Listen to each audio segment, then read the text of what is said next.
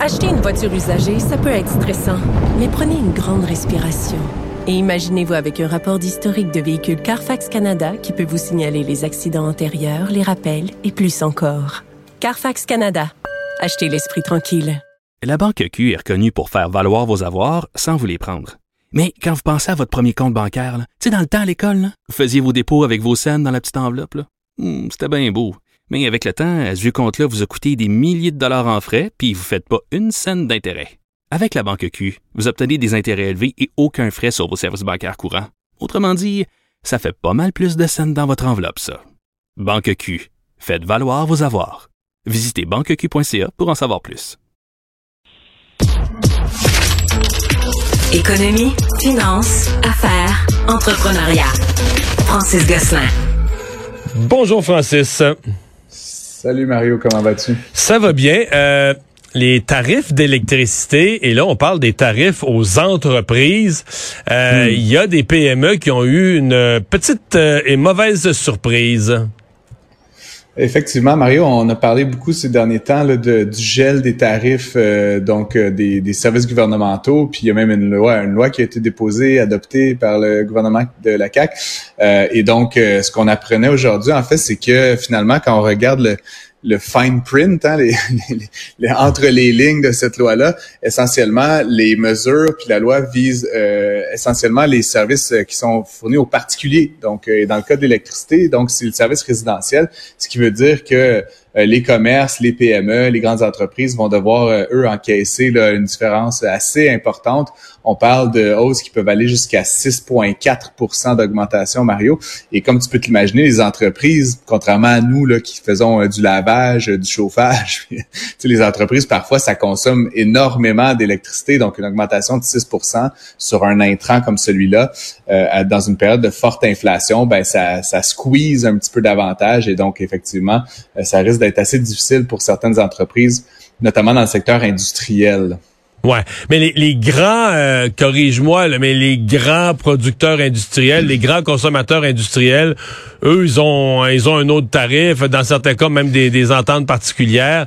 C'est plus la, l'entreprise entre les deux, l'entreprise plus petite là, qui elle paye. Ouais, c'est sûr que les très, très grands consommateurs, Mario, ont des ententes pluriannuelles avec des tarifs qui sont prévus d'avance et des augmentations s'il y en a qui sont prévues d'avance. Pour eux, peu de surprises. Euh, là où effectivement, il y a euh, certaines entreprises là, qui se sentent un petit peu euh, mal dans cette situation-là, c'est celles justement qui n'ont pas une entente particulière, qui n'ont pas nécessairement le pouvoir nécessairement de négociation aussi fort. Non, ils ont, un, compte d'hydro comme les particuliers, mais un compte d'hydro d'entreprise. Puis là, ils n'auront pas le gel de tarifs là, ou le, semi-gel des tarifs des particuliers. Là. Ben, c'était pas un gel, c'est une augmentation, une augmentation réduite. ça. Euh, exactement. Et c'est donc c'est d'autres tarifs dans le jargon. Là, les grandes entreprises qui n'ont pas d'entente, on parle du tarif L. En tout cas, je veux pas ah les auditeurs. Mais le tarif L lui va augmenter de 4,2% puis les autres qui ont un tarif là, entreprise normale, ça va être de 6,4% Comme je te disais, Mario, pour certaines entreprises là, qui dépensent ou en fait qui consomment des milliers de dollars par mois en électricité, ben 6% ça se traduit par parfois plusieurs centaines de dollars de différence. Et donc ça va venir gruger, euh, gruger leur marge. Puis comme, comme je l'ai dit, dans une situation d'inflation actuellement comme on vit, c'est un peu particulier. Puis comme je dis, je veux pas, j'ai pas d'avis à arrêter là-dessus, mais c'est certain que si tu augmentes les coûts pour les entreprises, ben ça va tôt ou tard se traduire, se refléter dans les coûts euh, des, des, des, biens et services qui sont rendus. Donc, ça aurait été, en tout cas, peut-être intelligent ou en tout cas prévoyant de la part du gouvernement également d'inclure les PME dans ce calcul-là, dans cette, cette semi, euh, ce semi-gel ou en fait ce contrôle des tarifs de l'État. Euh, c'est sûr que l'association des euh, la, des euh, la fédération de l'entreprise indépendante là, criait haut et fort aujourd'hui là que c'était c'était bien injuste là. Puis effectivement c'est quelque chose en tout qui même moi m'a surpris. Comme je te dis j'avais sans sans avoir lu le, texte de loi dans le détail là, pris euh, pour acquis que c'était vraiment tous les services de l'État quel que soit le celui ou celle qui payait là qui, qui allait être euh, ça avait comme euh, ça avait comme passé inaperçu, disons. Francis, euh, les gens ont l'impression que ça coûte cher se loger au Canada, que le prix des loyers, le prix des logements est élevé, et c'est ce qui est confirmé par des nouvelles statistiques. Effectivement, c'est euh, le site rentals.ca qui regroupe évidemment beaucoup beaucoup de listings, qui a travaillé avec une entreprise qui s'appelle Urbanation. Donc, euh, ils ont regardé tous les listings là, pour l'ensemble du Canada euh, et c'est donc on a atteint un, nouveau record sans grande surprise. Mario, les prix de l'immobilier ont beaucoup progressé ces dernières années. Le loyer moyen au Canada pour un deux chambres, qui est pas mal l'appartement moyen, donc un quatre et demi, un, quatre et demi si on veut deux chambres, c'est ça? Un quatre et demi exactement. C'est un langage très québécois, ce 4,5. Hein. Ah ouais? Euh, en Ontario, en France. ça pour dire euh, 2024 dollars, donc pour un 4,5, la, la, moyenne. Et, euh, et encore une fois, c'est une moyenne pas nationale. Puis là, je me disais, ben sûrement que le Québec, c'est pas comme Toronto, Vancouver. En fait, au contraire, ben, fait, au contraire, euh, évidemment, à Toronto, on est à 2600 quelques là, par mois pour un, un, un 4,5. À Montréal, on est quand même au-dessus de cette moyenne-là, là, à 2072 par mois.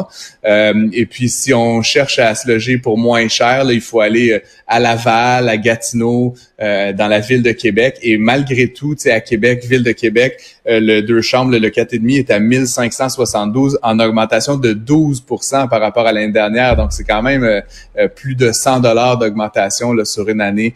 et donc, on explique ça par plusieurs phénomènes, Mario. Deux choses essentiellement. La première, il y a toujours un déséquilibre sur le marché en ce moment entre la demande et la capacité des développeurs de, livrer des unités, Là, euh, notamment dans le résidentiel. Je te fais une parenthèse. Demain, dans le journal de Montréal et dans le journal de Québec, il y aura une excellente chronique à ce sujet d'un certain Mario Dumont. Ah, ça, je peux pas dire, c'est trop précis. Je voudrais pas vendre un scoop comme ça. Excellent. Ben, pas de faire, j'ai écrit, j'ai écrit là-dessus, là, le fait, c'est, c'est un vrai problème, puis qu'on essaie de simplifier, mais, je veux dire, euh, on manque d'habitation, là, tu sais, logement social, petit logement, grand logement, on manque d'habitation au, euh, au, Québec, au Canada, là. Et c'est sûr que ça met une pression à la hausse sur le prix, là. Tu sais, quand il y en manque, ben, le monde se bat pour ce qui existe, là, tu sais, mais c'est un vrai problème, c'est surtout un problème pour les jeunes. Dans le fond, c'est la génération montante qui mange la claque, là. Hein? Exactement. Puis l'autre facteur, Mario, que, qu'on soupçonne pas, ben, en fait, qui est un effet un peu indirect, c'est qu'actuellement, il y a des jeunes, en fait, surtout des jeunes, mais plein des gens de tous les âges, hein, qui se préparaient peut-être à acheter une propriété et qui se trouvent un peu euh, relégués sur le marché euh, de la location. Et donc, si on isole le volet euh, propriétaire occupant du volet locatif, ben, les unités qui étaient locatives, elles aussi, elles sont en nombre fermé. Fait qu'en ce moment, il y a plus de demandes pour les unités locatives parce que les gens ne peuvent pas accéder à la propriété. Donc, ça mène presque sur le marché du locatif et donc ça explique cette augmentation. Écoute, dans certaines villes, on parle d'une augmentation de 20% par rapport à l'année dernière, alors tu sais qu'on pensait que l'immobilier c'était sous contrôle. On parle souvent des diminutions des transactions et tout. Dans le marché du locatif, c'est comme une game complètement séparée. Donc les prix continuent euh, d'augmenter partout au Canada et au Québec. Ton prochain sujet, j'insiste sur le mot encore parce que tu nous écris le ciel s'assombrit encore sur le monde des crypto-monnaies. Ouais, pour les crypto-monnaies, c'est une fin d'année euh, assez assez pathétique. Mais ça avait j'avais lu un article hier ou avant-hier que ça avait remonté un tout petit peu là. Ouais, ça, ben, le Bitcoin avait augmenté là, un petit peu au-dessus de 17 000. L'Ether aussi avait augmenté là, à, à, presque 1300 par, par dollar US. Euh, ça a été une mauvaise journée pour ces monnaies-là. Mais avant de parler des monnaies elles-mêmes, euh, Mario, tu sais que depuis l'effondrement d'FTX, puis on en a parlé plus tôt, là, bon, Monsieur euh, Bankman-Fried a été inculpé et tout ça cette semaine. Ben, il y a comme une autre entreprise qui a un peu pris le bâton de pèlerin. C'est la plus, la plus grosse plateforme d'échange au monde, s'appelle Binance. et c'est piloté par euh, un, homme d'origine chinoise, là, Changpeng Zhao. Euh, évidemment, tous les yeux sont rivés sur eux parce qu'ultimement, c'est, c'est la plus grosse maintenant. Et ils ont fait produire il y a quelques, quelques la semaine dernière d'ailleurs, un, espèce de d'analyse par un cabinet comptable qui s'appelle Mazar D'ailleurs, cabinet comptable qui a beaucoup servi M. Trump. En tout cas, fermons la parenthèse là-dessus. Mais, euh, donc, Mazar a émis un, avis qui n'était pas un audit, un avis concernant euh, les réserves qu'il y avait chez Binance euh, donc la semaine dernière, mais c'était pas un avis, comme je te dis, bien, bien renseigné. Et là, aujourd'hui, ce qu'on apprend, deux choses. La première, c'est qu'il y aurait eu 6 milliards de dollars de retrait de chez Binance. On connaît pas leurs actifs totaux, mais c'est à titre de comparaison, là, euh, au plus haut de sa forme, FTX était 32 milliards. Là, fait que quand 6 milliards sort dans une semaine, Mario, euh, ça te donne une idée là, euh, d'ordre de grandeur. L'autre élément qui est un peu surprenant, c'est que Mazar il avait publié donc cet avis là, qui on peut penser qui est relativement juste, qui n'était pas un avis très très très renseigné, mais quand même un avis sur les réserves. Ils ont supprimé l'avis de leur site web en disant que vu la nature de la démarche, ça pouvait être misleading pour certains Mais il y avait,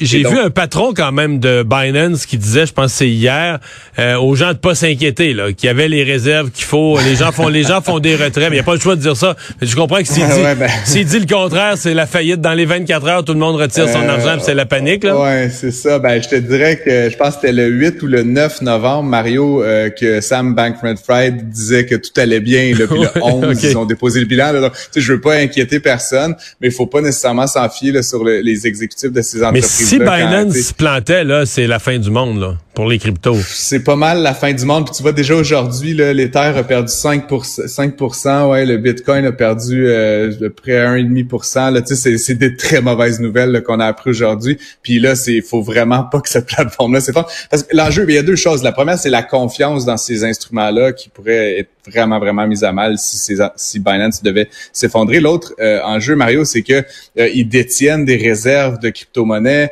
Est-ce qu'elles vont être gelées? Qu'est-ce qui va se passer? Euh, évidemment, ces plateformes-là permettent aussi de transiger de dollars US à Bitcoin, à dollars canadiens, à euros, etc là, à un moment donné, s'il n'y a plus de plateforme d'échange, à quoi ça me sert d'avoir des bitcoins là, si je peux même plus les transiger? Euh, donc, c'est ces deux phénomènes-là là, qui vont s'accumuler si jamais Binance devait à son tour. Euh, Mais Francis, je te pose une question. Il y a des gens, quand ça allait bien pour les cryptos, il y a des gens qui avaient commencé à accepter, des gens, même à un moment donné, euh, euh, Elon Musk avait dit que pour des Tesla, il serait prêt à accepter des paiements en crypto-monnaie. Mais il y avait des entreprises, puis des gens qui étaient prêts à être payés. Tu, je te vends un bien physique, puis tu me payes en crypto-monnaie, je te donne un service, puis tu me payes en crypto-monnaie. Euh, puis là, ça veut, pas, ça donnait de la valeur parce que plus il y a plus il y a de gens intéressés à transiger dans cette euh, dans cette unité de transaction là, dans cette monnaie là, mais plus ça y donne de la valeur. Mais euh, il me semble qu'il, tu sais, moi, mettons demain là, je m'en vais faire, euh, m'en vais pelleter ta neige là, tu me dis Mario, je te paye en Cardano là, je prends une crypto-monnaie secondaire. m'a dit ouais, m'a laissé, m'a laissé faire. Pelle non, mais tu comprends, est-ce que tu me pelles dans quelque chose que peut-être que tu vas me les donner puis le surlendemain ça va valoir la moitié ou tu sais c'est, il me semble que la confiance, il y a quelque chose de fragilisé beaucoup, là.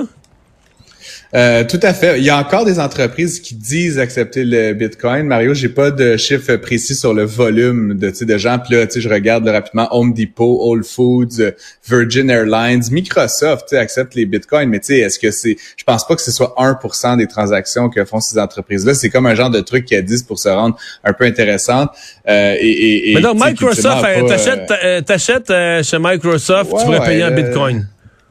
Exactement. Après, concernant le Cardano, Mario, si tu avais pelleté mon, mon entrée l'hiver passé versus cette année, le Cardano s'est effondré de 80% entre-temps. Donc, si ça te dérange pas, je vais te payer en Cardano d'aujourd'hui et pas de l'hiver 2022.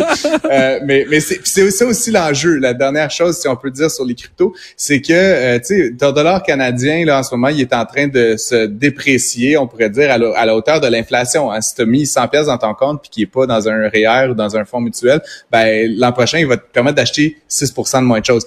L'enjeu avec les cryptos, c'est que l'année passée, tu avais 100 pièces, aujourd'hui, il te reste 17 pièces. Fait que à la limite, est-ce que c'est intéressant d'avoir ça comme un outil de paiement? Pas tellement, parce que demain, ça va en valoir 23, le surlendemain 12. Fait que, cette volatilité-là, elle décourage d'en faire un instrument. C'est-à-dire que pendant une décennie, pas une décennie, mais pendant quelques années, là, de 2016-17 jusqu'à 2021, ça faisait juste monter.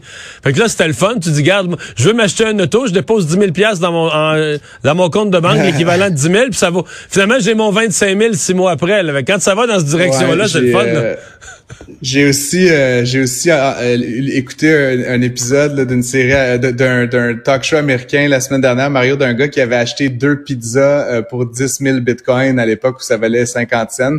il, ça, ça vaut même encore aujourd'hui là, plusieurs millions de dollars. Il s'en mordait quand même un peu les doigts. encore une fois, cette volatilité-là, elle est drôle. Comme tu dis, oui, tu peux peut-être t'acheter un char si ça double en six mois. Mais ultimement, pour des gens comme toi puis moi, qui sont pas des, des risk junkies, puis qui n'ont pas nécessairement envie de, de mettre leur tout aller dans, dans ces trucs-là. Ça, c'est un, un bloquant à l'utilisation pour les ménages normaux. Tu, tu vas pas t'acheter ni une auto ni même des tomates avec une monnaie qui peut doubler ou diviser de moitié euh, en, deux, quelques trois semaines, jours. ça. Ça, ça, empêche ces monnaies-là de devenir euh, des, des, instruments de paiement crédibles pour les ménages euh, canadiens et, et à l'ailleurs. Merci Francis. À lundi. Bye bye à lundi.